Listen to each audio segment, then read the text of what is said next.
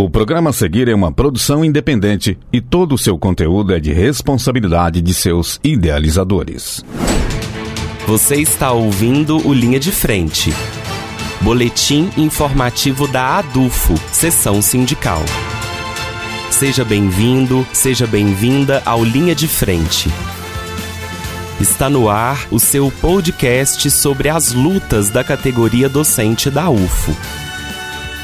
Fica comigo e ouça o episódio de hoje. Olá, eu sou Angélica Neiva, estagiária de jornalismo da ADUFO, e neste episódio do Linha de Frente eu entrevisto o presidente da seção sindical, professor Sidney Ruoco Júnior, sobre dois assuntos importantes da semana: a inelegibilidade do ex-presidente Jair Bolsonaro e o projeto de lei da igualdade salarial, que foi sancionado pelo presidente Lula na segunda-feira, dia 3 de julho de 2023. Seja bem-vindo, professor.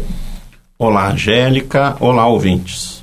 O plenário do Tribunal Superior Eleitoral, TSE, declarou por maioria dos votos que o ex-presidente do Brasil, Jair Bolsonaro, não poderá se candidatar e nem ser votado em eleições por oito anos, a partir das eleições de 2022.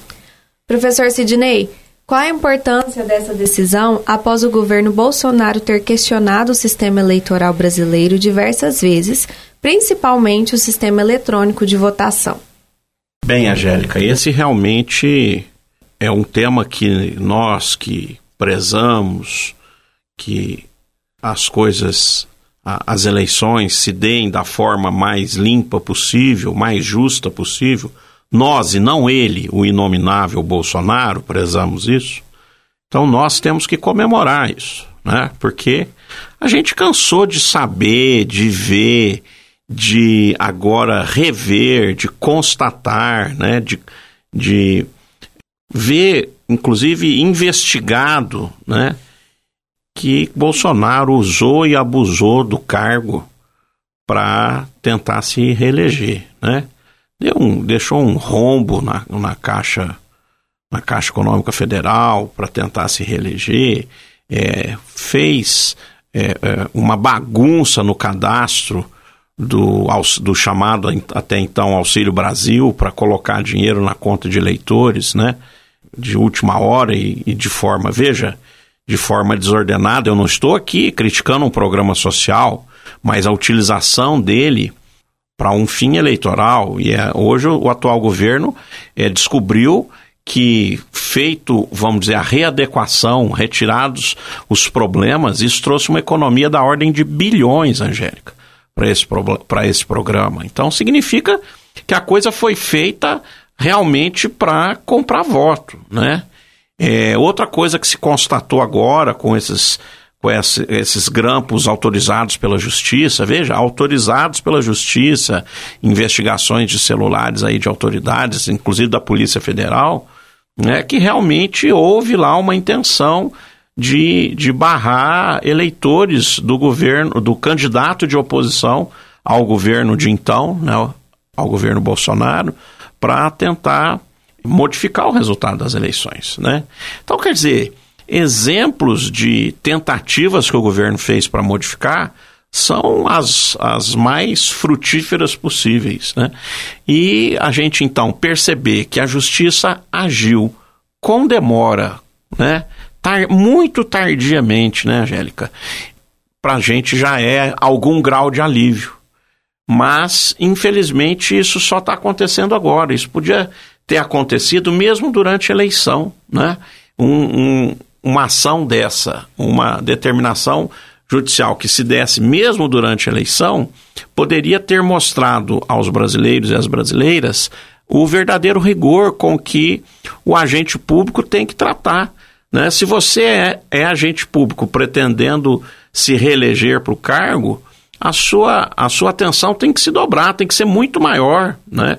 Então, realmente é de se comemorar essa questão da, da punição, da inelegibilidade do antigo presidente da República, né, do, do Bolsonaro, por oito anos. E de que forma se caracterizou o abuso de poder político a fim de desestabilizar o processo eleitoral e até mesmo a própria democracia? Bem, isso é a continuação disso que eu acabei de falar, né? A resposta à sua pergunta é exatamente a continuação do que eu acabei de falar. Veja, se você é presidente da República e você convoca, então vou ficar ali no fato que foi o, o principal alvo, né, do julgamento dessa ação. Você é presidente da República, você convoca os embaixadores, que são os representantes de países estrangeiros, para descredibilizar o processo eleitoral no seu próprio país. Então, veja, ele não é um cidadão qualquer, ele é o representante máximo do Poder Executivo. E ele convocou, vamos dizer, a comunidade internacional para descredibilizar as eleições no seu próprio país. Eleição que não é, segundo as nossas leis, de responsabilidade do executivo, portanto, ele já começou desrespeitando a partição entre os poderes, né? Então essa, essa, a, as eleições no Brasil são de responsabilidade do judiciário, ele já desrespeitou isso, e quando ele pede uma reunião com embaixadores, o que, que ele está querendo? Ele está querendo descredibilizar para que o, o governo eventualmente eleito não seja reconhecido por esses países? Ele está pedindo uma, uma intervenção estrangeira? Ora, Angélica, isso não é grave? A gente vê os bolsonaristas é, dizendo aí nas redes, inclusive o coronel prefeito de Uberlândia, que se manifestou numa rede social dizendo um absurdo que Bolsonaro está se tornando inelegível sem, sem corrupção. Vou informar o coronel que ele, como prefeito, tem uma equipe, podia inclusive se informar melhor antes de escrever bobeira nas redes sociais. É só corrupção, coronel? Que leva à inelegibilidade? Não. Nós temos um arcabouço legal que diz exatamente quais são os fatores que levam à inelegibilidade. E o órgão máximo da Justiça Eleitoral, que é o Tribunal Superior Eleitoral, já disse que ele está inelegível porque ele infringiu as, as leis eleitorais. Não venham criar um falso escudo de que não tem corrupção. Ora, quem faz as leis, por mais que você queira, coronel, não são que não é você. Nós temos um arcabouço legal que diz o que, que pode se enquadrar na inelegibilidade. E Bolsonaro cravou os quatro pés. É, Angélica, não errei não. Os quatro pés na inelegibilidade. Então ele tinha que ser punido. E para fechar, eu estou dizendo que eu comemoro, mas comemoro com um aperto no coração. Porque eu acho que as nossas instituições falharam. Voltando ao que eu disse inicialmente, eu só queria explorar um pouquinho melhor. Quando a justiça tarda tanto a fazer justiça, ela mostra que as instituições falharam. Porque nós só estamos fazendo justiça porque tem um novo governo eleito, um, um governo que está é, recivilizando a sociedade brasileira. Será que se a gente tivesse com o Bolsonaro no poder, esse julgamento teria se dado da forma em, que se deu? Então esse é meu medo, né? É, parece que as instituições brasileiras ainda precisam se aperfeiçoar mais para se tornarem independentes dos governantes de plantão, especialmente aqueles com pendor autoritário. E agora falando sobre o governo Lula. No Dia Internacional da Mulher, 8 de março, o governo anunciou medidas para enfrentar a desigualdade de gênero entre elas um projeto de lei que promove a igualdade salarial e remuneratória entre homens e mulheres que exercem o mesmo cargo ocupacional. A nova lei prevê multa de 10 vezes o salário que a pessoa injustiçada deveria receber. E a regra também vale para discriminação étnica, geracional e por nacionalidade.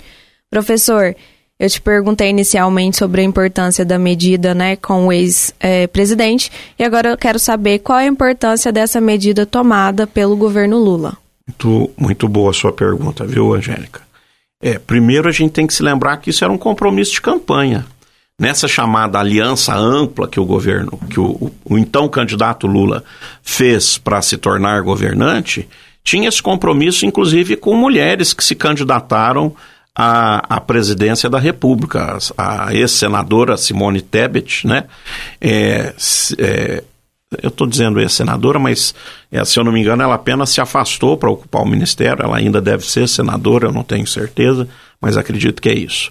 Ela mesma foi uma das que é, pediu esse compromisso do então candidato Lula. Então nós estamos falando de democracia, de cumprir o combinado, né?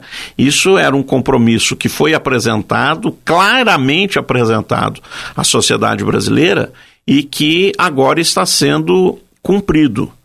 E para responder ainda melhor a sua pergunta, a, a importância para nós que militamos no movimento sindical, portanto, estamos sempre querendo defender os interesses de trabalhadores e trabalhadoras, né? Nós temos muito a comemorar com uma ação como essa, que volto a dizer, foi enviada ao parlamento pelo poder executivo, né? Então, é fazer a democracia funcionar. O, o, projeto vencedor nas eleições previa essa intervenção. Lembrando que é, essa penalidade já existia na CLT, ela foi apenas majorada, né, agora com uma multa é, mais volumosa, e isso gerou, inclusive, algumas falas que, do meu ponto de vista, são completamente equivocadas, de parlamentares, né, mulheres que não votaram nesse projeto de lei por dizer que isso é, dificultaria a, a, a, empregabilidade do público feminino. Ora, é como dizer que a mulher não pode ter direito à licença maternidade porque isso dificulta a sua empregabilidade. Isso é um discurso antigo, né, Angélica? Que a gente sabe que quem quer votar contra usa sempre esse, esse discurso falso de querer pro, proteger o, o, público que, na verdade, ela está prejudicando. Né? Então, eu acho que nós, como sindicalistas, nós temos que comemorar, porque é mais um, um avanço em caráter civilizatório. Né? É, a gente tem sido muito, às vezes, carimbado de, de levar muito à frente questões ditas identitárias, mas você não fazer discriminação salarial. Veja, salário no regime capitalista significa alimentação, significa moradia, significa sobrevivência do trabalhador e da trabalhadora. Então você não fazer discriminação é, por gênero, por sexo, como é o, o, principal escopo da lei, mas também por raça, por, por questão geracional, isso é uma questão civilizatória, ela não é identitária apenas. São pautas civilizatórias e ainda bem que, mesmo um Congresso ainda muito desfavorável ao, aos projetos do Executivo, esse projeto conseguiu ser aprovado para a gente devagarzinho e dando passo a passo é, e seguindo o nosso caminho rumo a uma sociedade mais justa, uma sociedade melhor, em que a gente possa ter mais igualdade, né, mais fraternidade é, entre todos e todas.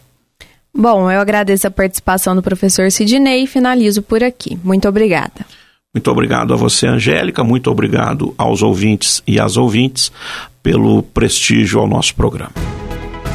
Esta é uma produção do setor de comunicação da ADUFO, seção sindical. A ADUFO é a seção sindical que representa os professores e as professoras da UFO. Para mais informações, acesse o nosso site adufo.org.br e acompanhe as nossas redes sociais. Estamos no Facebook, Instagram, YouTube e Spotify. É só procurar por Adufo SS. Aquele abraço e até a próxima semana. O conteúdo que você ouviu é de uma produção independente, sendo assim de inteira responsabilidade de seus idealizadores.